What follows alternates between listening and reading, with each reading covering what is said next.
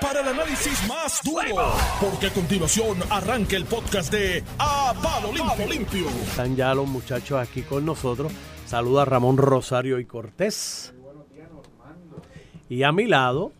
Mira que ¿qué le aprieta el botón. maestra? Buenos días, buenos días, Normando. Es que Buenos tenía. no El botón, la aprieta, on. aprieta el botón rojo. Mira, ponle un botón azul a este para que lo apriete. Para que entonces lo pueda identificar rojo, No, no, pero el rojo está bien porque cada vez que yo lo veo, no lo aprieto. con odio. con odio. Y está ahí, escucharon ustedes la voz bien timbrada del licenciado Iván Antonio Rivera y Reyes en su programa. ¡A palo limpio! Estamos aquí, estamos vivos miércoles, mitad de semana, casi inicio de fin de semana. Ahí a punto de iniciarlo. Lo que faltó ayer por la mañana, luego de este programa, era aquel, aquel estribillo cuando el Papa vino a Puerto Rico. Viene con alegría, Señor, cantando viene Por con ahí. alegría, Señor, desde Dorado, Señor. Tatito el Redentor. Muchacho, el ¿Sabes último atisbo. ¿Verdad que yo te lo he dicho aquí? Que es el último atisbo de Iván causó resistencia. sensación el lunes porque cantó una ranchera. Sí. Sí, Causó sí. sensación. Y ahora tú vienes con eso. A mí me toca a mí cantar algo. Sí, y yo eh, canto- prepárate y yo para la y yo no semana que canto Sí, viene. pero yo espero que tú no lo Mira, grabes pero, lo estés pasando Normando, aquí. Ya, esto, eh, ya me están grabando. No, esto. ya eso lo graban ayer lo pasan después. Ya me están grabando. Mira, eh, no, pero este, que sea la última vez que entrevistes a Otto a las 7, 7 y 5 ¿Qué de la pasó? mañana. Oiga, Otto nos estaba orientando si sobre mi- los mi refer- ciberataques. Mi referente para salir de mi casa es Otto. Cuando Otto empieza a hablar, yo salgo de mi casa. Entonces estoy esta mañana tranquilamente en el trono leyendo el periódico y preparándome. Y de momento oigo así de fondo en la sala a Otto hablando. Y yo, ¡eh, rayo! ¿qué es esto? Tarde. espérate, espérate, Hoy sí que no llego. no Importante, llego". compañero, Y la pregunta es- las 7 y 10. Yo, pero ¿qué ¿Quiere decir que algunas noticias de la prensa escrita son Le- laxantes para usted? Le ayuda. Sí, mano, pero una, Y tú no tienes Te equivocaste. Mira. No algunas.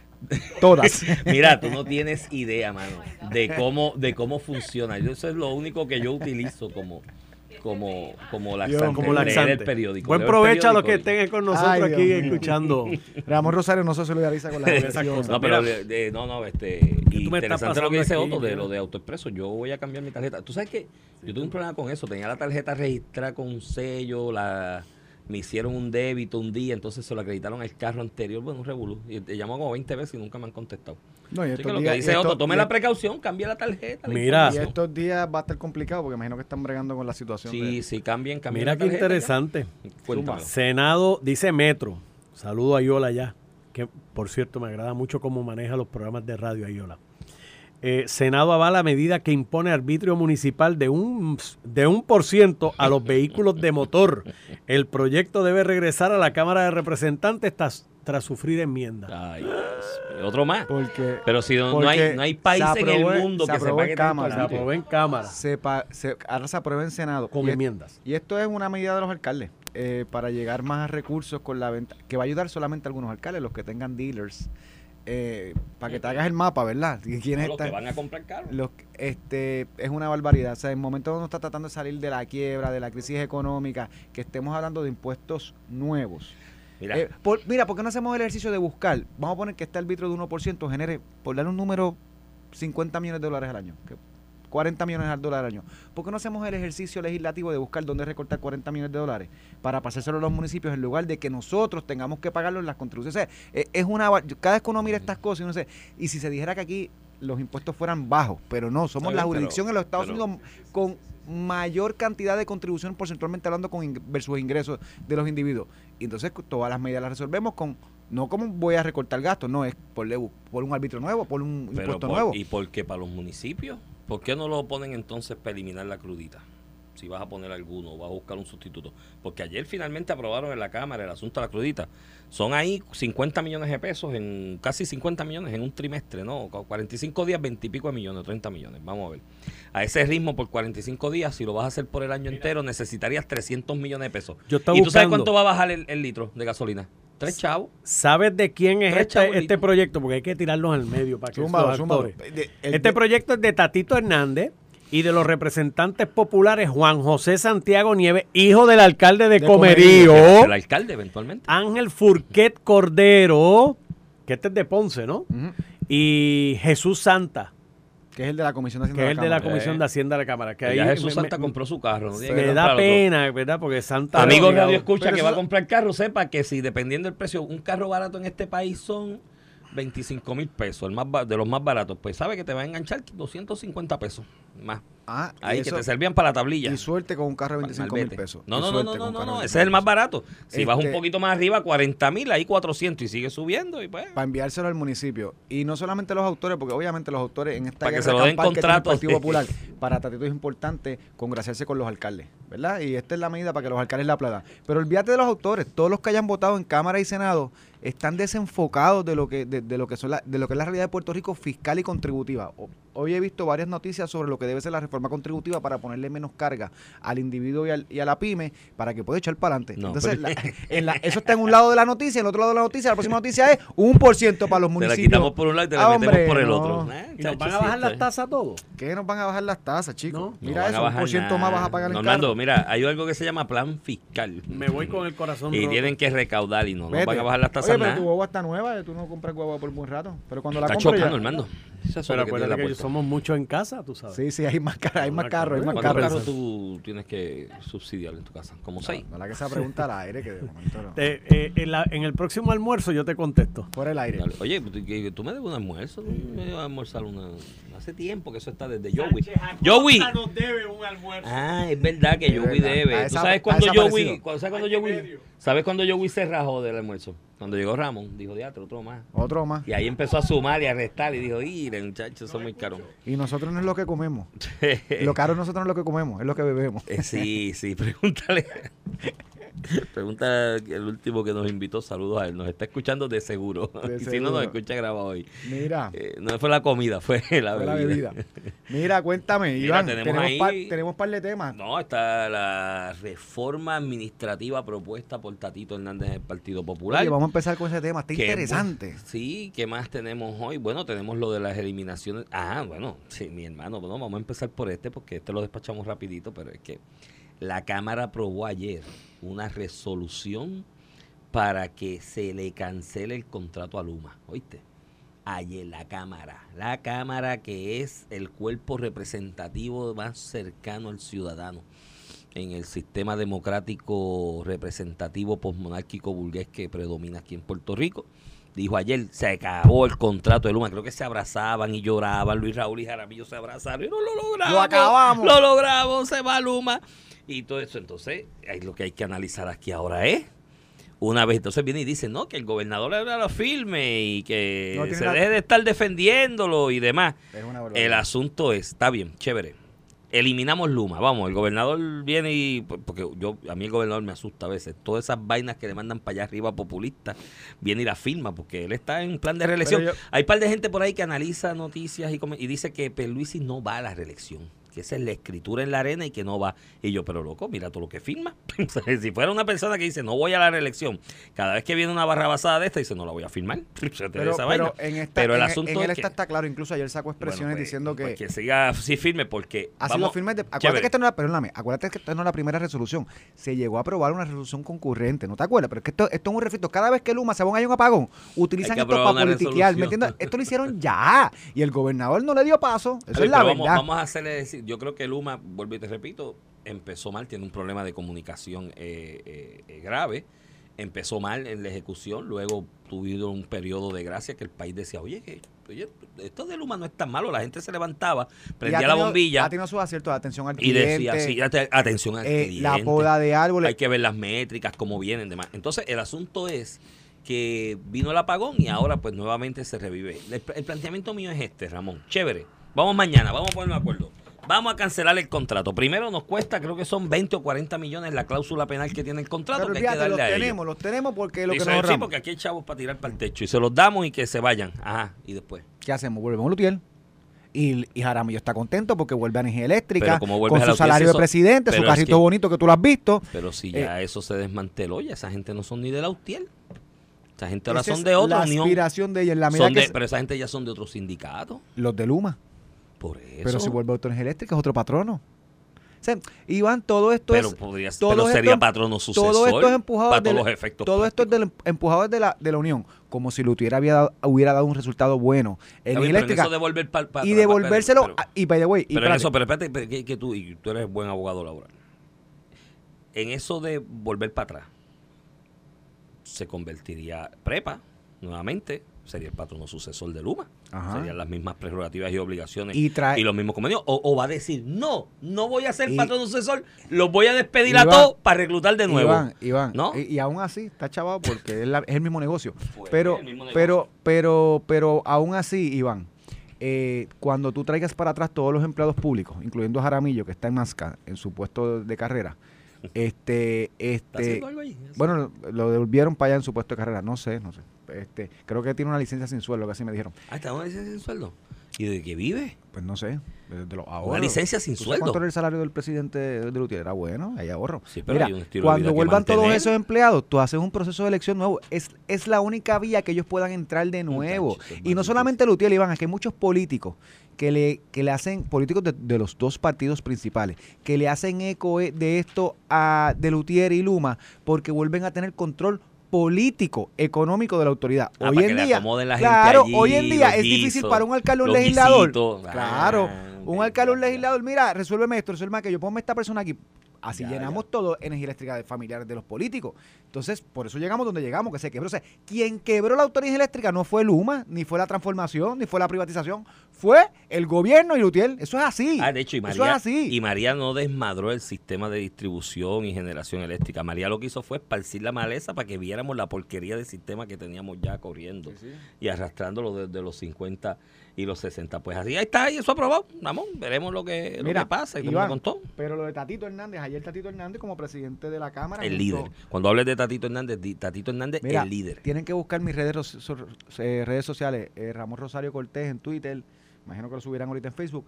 Pero puse una foto de Iván, porque Iván vino hasta con los tenis rojos. Y camisa roja, tenis rojo. La subí Ah, ok. porque desde que Tatito propuso votar a medio mundo en el PPD, ya quiere ser PPD, Pero- quiere ser popular de nuevo. Oye, pero es que es un buen inicio. Sí, un buen inicio. Mira, pues vamos a analizarlo, vamos a analizarlo en detalle. Tatito porque- Hernández ayer presenta unas enmiendas. El, el Partido Popular está en un. El PNP terminó ya ese proceso. El Partido Popular está en el proceso de enmiendas al reglamento, su nuevo reglamento de cara al próximo ciclo electoral. Eh, crearon un comité para ello que lo creó José Luis Dalmau.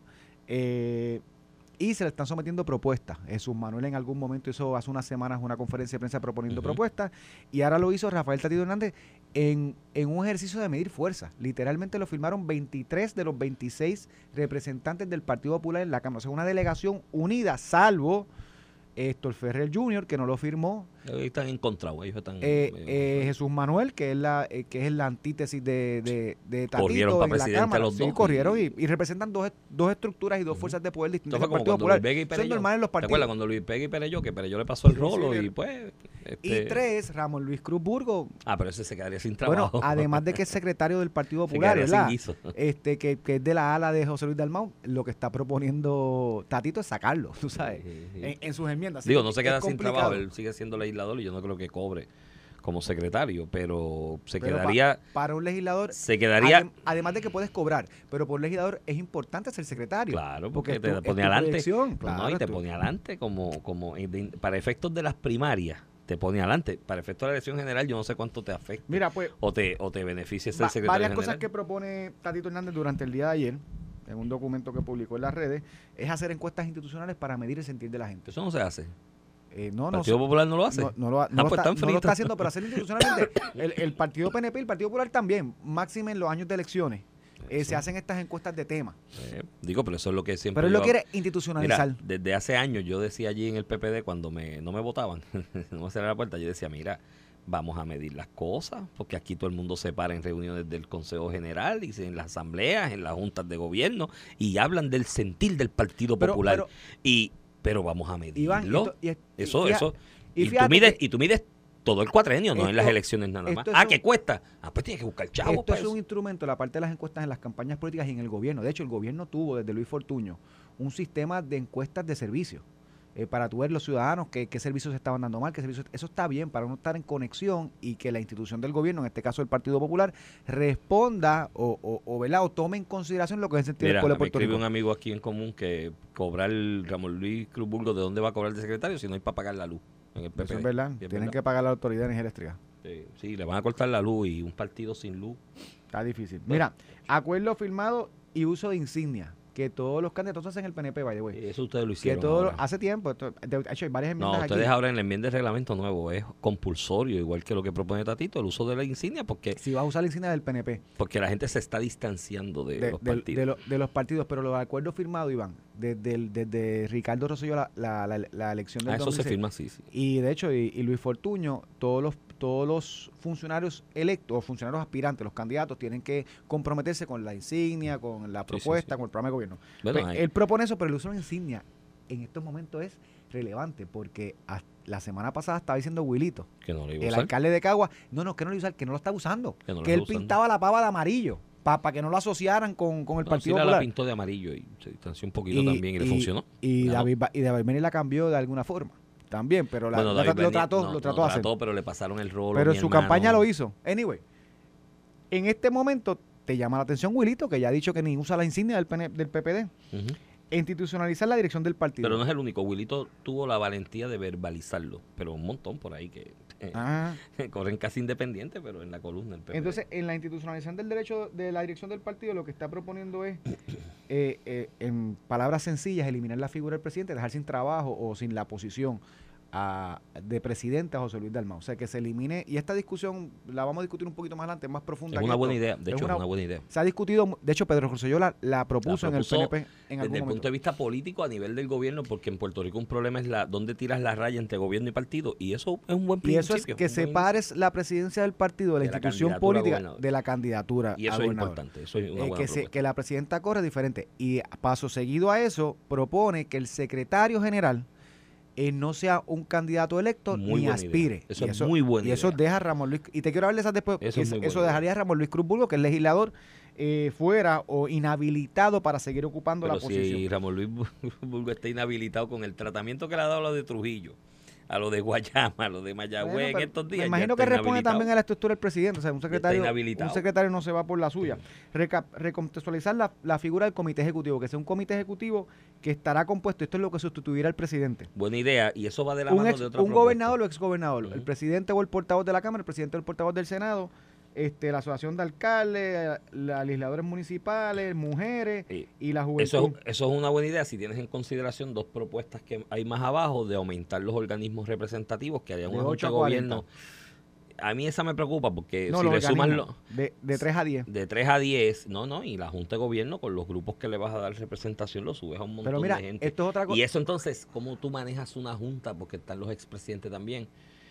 Tú- ¿Cómo tú manejas una junta de 50, 60 personas? Sí, es Complicado. es Digo, complicado. no, Digo, la, la, idea del comité ejecutivo se supone que sería para de alguna la manera del PNP tiene 30 y pico. filtrar. La del PNP tiene 30 y pico. No, y la del PPD también. Y, y, y esto es un el calco. PPD tiene 30 y pico con eh, los ex. esto es un calco en parte a lo que hizo el PNP bajo el, Ah, el primer reglamento de Ricardo es que se. No, escúchame, que en la Junta de Gobierno esté, que en caso de- del PNP es el directorio, esté líderes comunitarios del sector de base de FIDA, la comunidad LGBT. ¿Quién hizo eso primero?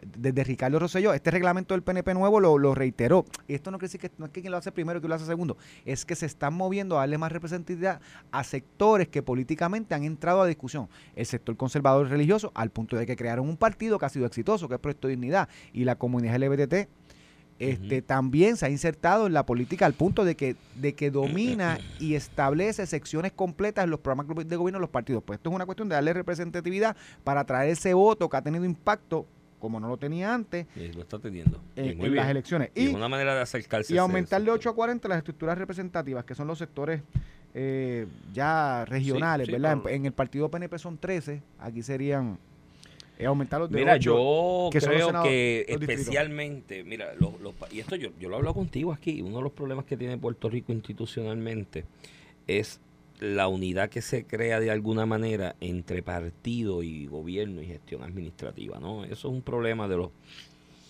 pasaba en los países totalitarios de izquierda y en los de derecha, en ambos, o ha pasado en la historia mundial, partidos de derecha eh, fascistas, que el partido y el, y el gobierno es uno, por ahí tiene los ejemplos de Pinochet y demás y otros, y de izquierda, como la Rusia aquella de Stalin, Lenin y después de Stalin, donde partido y gobierno es una persona, Cuba es así, Cuba el partido es el gobierno, el soberano es el pueblo, el gobierno, por ende el soberano es el partido en, en, en- en- en síntesis. Y yo creo que separarlos es un buen inicio, no acabaría el problema ese de dónde se cruza eh, la gestión administrativa del partido, que trae problemas administrativos en, en, puro conceptualización, en pura conceptualización de administración pública o de esa administración pública, porque entonces no se es eh, la gestión administrativa no está fomentada por el más capaz y el más competente, sino por el miembro del partido. hay ejemplos en la historia. Eh, la serie esta de, de, HBO Chernobyl sobre la explosión aquella lo refleja muy bien de cómo todos los ingenieros que sabían del tema eh, le dieron de codo, no los pusieron a dirigir la planta esa y pusieron un tipo porque era el partido. era ingeniero, no, era el partido, no era el más competente, pero y la serie refleja que el tipo empujó el carrito más allá de lo que podía y que aquello explotó y se pasó lo que pasó. Eh, los partidos históricos de Europa, y por si acaso el modelo representativo nuestro acá se mimetiza mucho el de Estados Unidos y por ende el de, el de, el de los de Europa, porque el de Estados Unidos es una federación establecida por inmigrantes europeos. Esos partidos históricos de años largos en Europa, esa figura o, esa, o ese concepto de que es el secretario general, al margen de la actividad gubernamental y de la aspiración electoral, el que dirige el aspecto administrativo de la colectividad, ha funcionado. Ha funcionado porque al no ser una persona que aspira a un puesto electivo, le da de alguna manera más verticalidad a la hora de tomar decisiones administrativas. Que haya que tomar y que haya que aplicar disciplina de partido, que haya que apretar torque, o meterle torque a alguna, alguna tuerca en la maquinaria, exigirle, por ejemplo, el Partido Popular tuvo un gran problema en la pasada elección, ¿no? Y hablábamos hace poco, unos amigos nuevos que conocimos, de este asunto de cómo el PPD o no el PPD, Charlie Delgado pierde la, la, la, la gobernación en el voto adelantado que era una gestión, no era no, no fue que la campaña fue floja, mala, deficiente, fue una buena campaña. Al, final del camino perdió por diez y pico de mil de votos, el PNP recogió cuántos votos adelantados, 30 mil, 40 mil, no sé. pero aunque le quiten los votos, la ventaja de los votos del voto adelantado, Pierluisi hubiera ganado. hubiese ganado, hubiese, ganado, porque también el PPD recogió algunos, pero cuando sumas y restas... Hay escaños, escaños representativos. Y de senatoriales y, legislativos y alcaldías que se fueron ahí. Entonces, eso, esa maquinaria no estaba aceitada, ¿por qué? Porque mientras tenga gente de alguna manera dirigiendo el partido, que no quieren estar mal con nadie y que quieren estar congraciados y bien con todo el mundo, no se atreven a apretar tuercas cuando hay que apretar. Y como dicen en mi barrio, romper la espalda. ¿no? Y yo creo que es una buena propuesta y hay que analizarla. Y, y entonces, si eh, Tatito no está reinventando la rueda. Tatito de alguna manera está cogiendo un concepto que partidos en este modelo de democracia representativa en el mundo han ejecutado por siglos él está trayendo al y PPD. De paso y de paso se, limpia a los enemigos internos del Partido Popular. Porque qué casualidad que al que le afecta a José Luis Dalmau Luis Cruz Bueno, y que, y, pero qué bueno que lo empiecen a, a discutir desde ahora, porque eso de alguna forma sirve para atender una preocupación que yo expresaba en una columna en el periódico El Vocero el lunes, de que aquí todo el mundo está resolviendo la crisis, porque hay una crisis en el PPD. Esto pasa en el mundo desde la creación de los partidos, hace más de 100 años. Sí. Tatito no lo propuso en sus últimos 16 años como legislador, lo propuso ahora. Ah, pero lo propone dentro de una crisis. Y mírate cómo él empieza ayer, él dice, mira, aquí hay una pero crisis. crisis el Partido Popular tiene desde, el 2016. Sí, pero esta, no, pero la de ahora, o sea, Ramón, tú tienes aquí bastiones, mira, Mayagüez, Trujillo, Guayama, ahora Caguas, otro revolú ahí.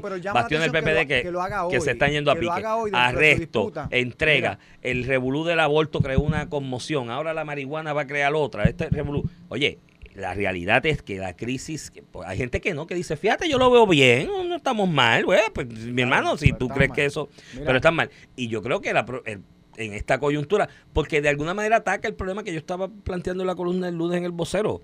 Aquí todo el mundo, hay una crisis que nunca se había vivido en el PPD, en la magnitud de la misma, aunque ha vivido crisis en otras instancias.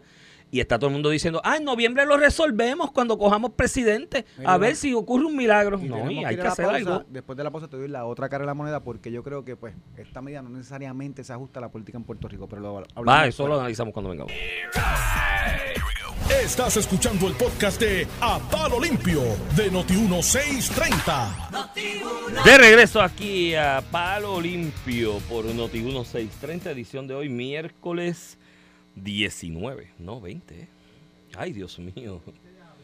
Eh, Dios mío, para las millas. Mira, que, que aprietes el bendito botón. 20 de abril. 20 Mira, tiene que verle un botón azul hoy de este, Mira. para que lo apriete. Si no es, azul- si no es, si es rojo, no lo toca. Este, este, ahí la, la, noti- la, la noticia de, de Paquito Pared, Hacienda. Sí. Emitieron los, los estados financieros del 2019. Muy bien. Oye, En, super, en superávit 2019, 2018 también. 2020. Y, no, y, no, y, y esperan ponerse para el 2023, en junio del 2023, día. al día, con los estados financieros, cosa que no se hace desde el 2013, 12, una cosa No, así. desde antes. Yo creo que aquí los estados financieros estamos arrastrando Sí, sí, pero yo, yo 2010, recuerdo que cuando 2009, Ricardo 2010. Rosselló llegó en el 2017 tuvo que emitir como dos o tres de corrido de- de- del, del pasado.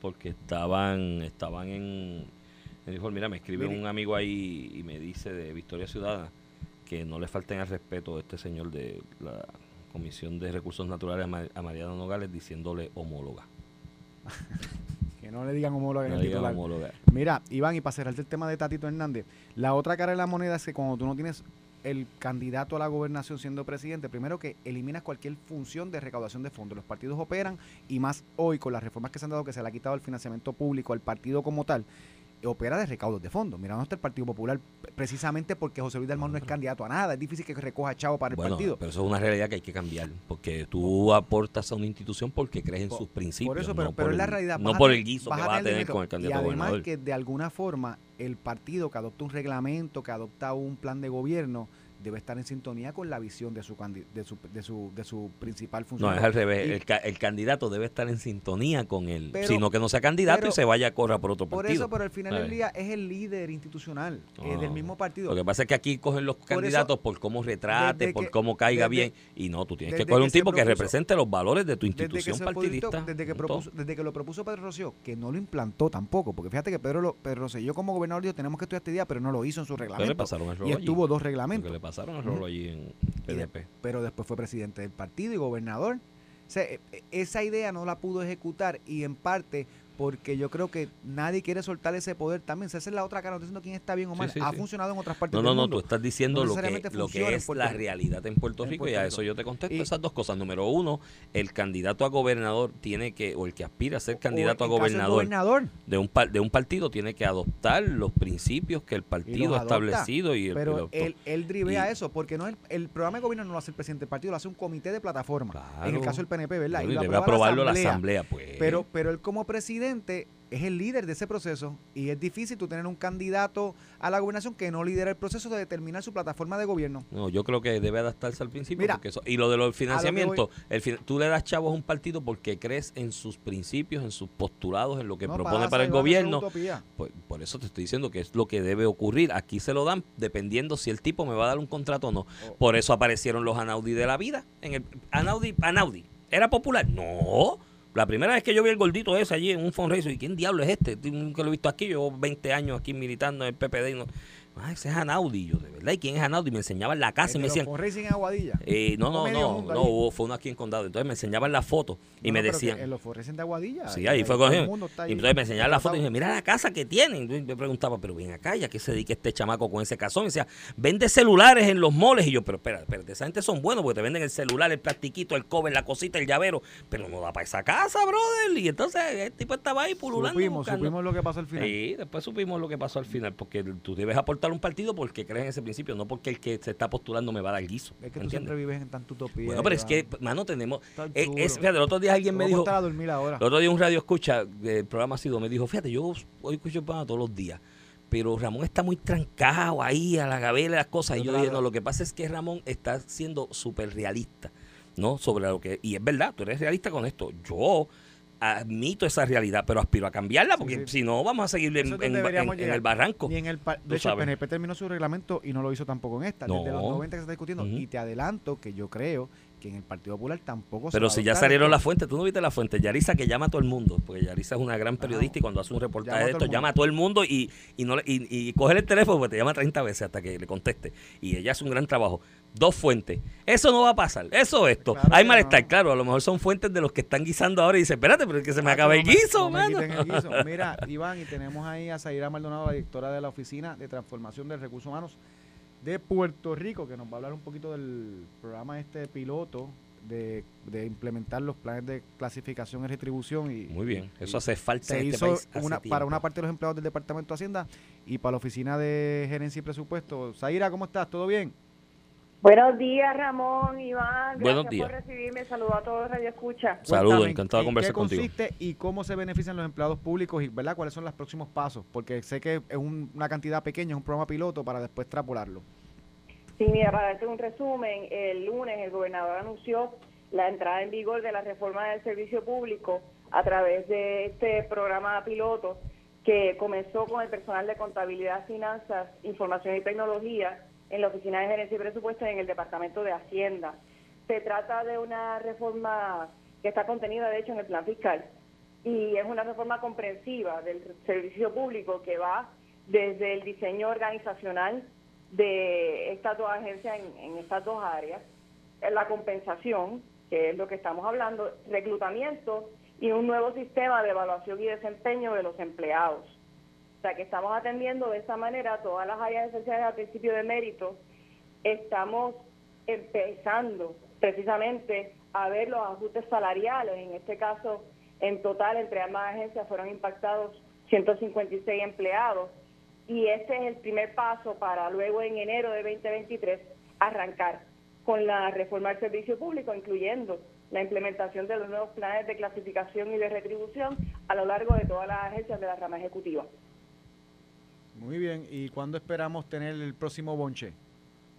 Pues mira, ahora estamos justamente, este proyecto piloto nos va a servir para seguir haciendo los estudios de mercado porque es una realidad que tenemos que convertirnos en un patrono competitivo. Sí. Tenemos que nuestros empleados tener salarios reales que reflejen lo que se está dando en el mercado laboral privado. Y ahora con la implementación de estos nuevos ajustes salariales a estos empleados, pues nos vamos, estamos en la encomienda de desarrollar el nuevo plan de retribución, ajustarlo para entonces implementarlo en enero junto con las nuevas clasificaciones que tengan unas hojas de deberes actualizados, unos requisitos de preparación académica también actualizados que redunden en un mejor servicio para todos y todas. Di- Directora, ¿y cuántos empleados son y cuánto es el impacto de esta fase piloto? Eh, eh, fiscalmente hablando, ¿cuánto, es el, cuán- cuánto Fiscalmente más? hablando, en esta fase piloto se dio una inversión en cuanto a ajustes salariales de 600 mil dólares en la Oficina de Gerencia y Presupuesto y en el Departamento de Hacienda de 1.8 millones. Muy bien, ¿cuántos En empleados en, esta primera total? fase, ya cuando arranque la reforma completa y los nuevos planes de clasificación y retribución en enero, estamos hablando de 83 millones, que fue el valor que se le dio al plan de retribución, más 16.6 millones para cualquier ajuste que se tenga que hacer a la- cuando se complete el análisis de mercado en cuanto a salarios y también una partida adicional de 32 millones para reclutamiento en unas clases especiales que, que necesitamos ya lle- llenar con nuevo talento para seguir trabajando por Puerto Rico. Bueno, eso es un billete, pero hace, hace falta, hace falta Es para... necesario Sí. para la uniformidad que tanto se ha prego- pregonado acá. Y la movilidad, y la movilidad, retenerlo y del reclutamiento. Aquí pasa y mucho- el reclutamiento, porque antes tú reclutabas empleados públicos bajo la premisa de que tenías un plan de retiro definido, esto es para 30 años y después toda la vida vivo de esto, ya esa no es la realidad, por lo tanto hay que traer, atraerlos con un salario No, adecuado. Y aquí hay muchas plazas, los policías se han convertido en eso, los maestros, los, los técnicos de ciencias forenses que llegan al servicio público, cogen una experiencia, pero los, pa- los pagos son tan bajos que terminamos nosotros Unidos. entrenándolos para irse a otro lado. para ir a otros, otros partes Bueno, de Estados Unidos. Zaira, eso gracias. así, y, y el, y el empleado del gobierno de Puerto Rico es un empleado excelente y siempre lo buscan de todas partes y justamente como ustedes señalan, tenemos que retenerlo y, y no solamente entrenarlos para que se vayan, sino que se queden aquí con nosotros rindiendo servicios para Puerto Rico que son muy necesarios. Bueno, es pues así. gracias, éxito en esa gestión. Éxito en la gestión. Iván, cuéntame. Mira, este, me, me dice un amigo ahí que en la entrevista que le hizo Normando a un aspirante a la presidencia del Colegio Médico, que no escuchaba tantos tiros desde la batalla aquella del Golden Corral. No, no, y, y, y- y de Digo, del OK Corral. las- el Golden Corral es el de comida. El del OK Corral. médico, la gente dice, no, que es que los partidos políticos se No, tiran- no, no, no, está, en muchacho. nuestro- está en nuestra sangre. Ah, mira. Y mira, tú ves las campañas estas de colegio médico que están a tiro, tanto Víctor Ramos como Víctor Ramos, que eh, pues, también está tirándose vicepresidente con su candidato a presidente porque ya no puede correr otra vez. Y esta persona, el cardiólogo que lo está retando, es- los dos ambos. Tú, bueno, escúchate la, la- la entrevista de No, Normando no, no, y no. mira las intervenciones del otro grupo. Están a tiro, Están pero a como tiro. si fuera, olvídate, una, no, ni una primaria, una elección general entre el La Partido batalla Popular. aquella de, de, to- del, del, de lo que hay Corral y de la otra de Tombstone, Y que se que voy, cayeron a tiros todos. No, no se veía tanto tiro. Estas campañas del Colegio de Médicos siempre son así de aguerridas. Ha pasado en el pasado, incluso cuando Carlos Mellado corrió en algún Sí. momento para la presidencia que de, es que hay unos del chavitos. colegio. hay, unos chavitos, chavitos. El, el cole- el colegio de médicos es una institución, ¿verdad? Como gremio profesional, tal vez el más poderoso económicamente hablando. Bueno, de ahí Eh. destapó el, el, el, el doctor que entrevistó hoy, Normando, que parece que hay hasta crisis económica porque los chavos no se saben dónde están. Digo, hay gente que especula y dice, hay unos cabilderos por ahí, vete a la cuenta de ellos. Él mismo entrevistado lo insinuó. vete a la cuenta de banco de esos cabilderos, a lo mejor están ahí, pero se señala de una necesidad de una auditoría forense. Ahora, la pregunta es, después de la decisión del Tribunal Supremo en el caso del Colegio de Mecánicos Automotrices, ¿se sostiene colegiaciones compulsorias de ese tipo? Como cuestión de hecho, se la estamos impugnando tú Por eso, como tú sabes, se, se sostiene, se este, sostienen ese tipo de colegiación hecho, y de- compulsoria o debe ser una asociación bona fide que la gente se alíe o se asocie a ella porque defienden unos principios en común. E- ese, ese caso particular que el, de- el Tribunal de Primera Instancia determinó que era, o- era legal obligar a los médicos a pertenecer a un gremio. Porque había pandemia, fue el, Porque- ratio porque disidendi. está en el tribunal, está en el tribunal de apelaciones ahora que no lo ha sido. Tú y yo somos abogados, pero Sí, de- sí. después de ese caso, incluso a mí un montón de médicos me han llamado para unirse. Lo que pasa es que en esta etapa del proceso, pues es un poquito complicado unir partes nuevas. Pero realmente sí, siempre en todos los gremios, más o menos, siempre hay un, un- un sector que no quiere pertenecer a un gremio obligado. Y eso pues es parte de lo que dicen los tribunales. El Colegio de Médicos, los trabajadores sociales, los abogados, los dentistas, este, los optómetras, incluso han tenido fallos a favor en los tribunales diciendo, no, espérate, no los obligue, Sí, sí. ellos que cada cual escoja. Y eso en algún momento, Iván, yo lo digo, temprano o tarde llegará a, toda a, a todas A las todas las profesiones. profesiones, y, sí. y, pues ahí, y eso hasta bueno para, mira, y yo te lo digo, yo soy, yo soy miembro, fui director ejecutivo, soy miembro de la Junta de la Asociación de Abogados, fui el abogado que llevó el caso de los abogados para, para que no nos obliguen colegianos y lo ganamos en el Supremo. Este, hoy en día, los abogados tienen mejores servicios que antes, porque antes era un monopolio del colegio que tú tienes que pagar los 250 pesos, 300 pesos para tú poder trabajar. O sea, era para tú trabajar, tenías que pagarlo. Ahora no, ahora o eres miembro de la asociación o eres miembro del colegio, dependiendo de los beneficios, porque no estás obligado. Entonces, hasta el colegio Y pones a ha competir a los, mejores a los servicios gremios. ahora porque tiene que atraer a esa, gente, atraer a esa gente. Y la asociación de abogados que se, da, se pasa dando todos los créditos de educación jurídica continua gratis porque tienes que atraer a esa gente. Entonces, eso beneficia incluso a, a la profesión, ¿verdad? Es el concepto de que, que no sea obligado, que se lo ganen. Si es tan bueno, mira, yo, claro, que Eso el, colegio, que el colegio de médicos, el colegio de abogados, con todos los que son súper buenos, que son importantes, que- Sí, pues si son tan buenos. la gente por todo lo que haces por ellos. Si Tú reclutas buenos, todo el miembro mundo del gremio porque lo representas bien, le das unos beneficios, lo ayudas a adelantar unos casos de propósito. Pero, ah, no, porque es obligado. No, eso no es así. De hecho, la Asociación de Abogados tiene convención, ¿verdad? En esto. En, del En mayo, mayo. 13 al 15. Ya Eso se no es el weekend de las madres. No, No, es. ya, ya se llenó. El. Día de las Madres vamos para el hipódromo. Voy contigo. Sí, ah, sí. tengo que ver. Nada que hacer más. No, vamos, vamos para el Y hipódromo. el aquí llegó. Alex Delgado que Con tiene invitados entrevista especiales. importante, interesante. Manténganse en sintonía. Esto fue el podcast de A, A- Palo Limpio de Noti1630. Dale play a tu podcast favorito a través de Apple Podcasts, Spotify, Google Podcasts, Stitcher y notiuno.com.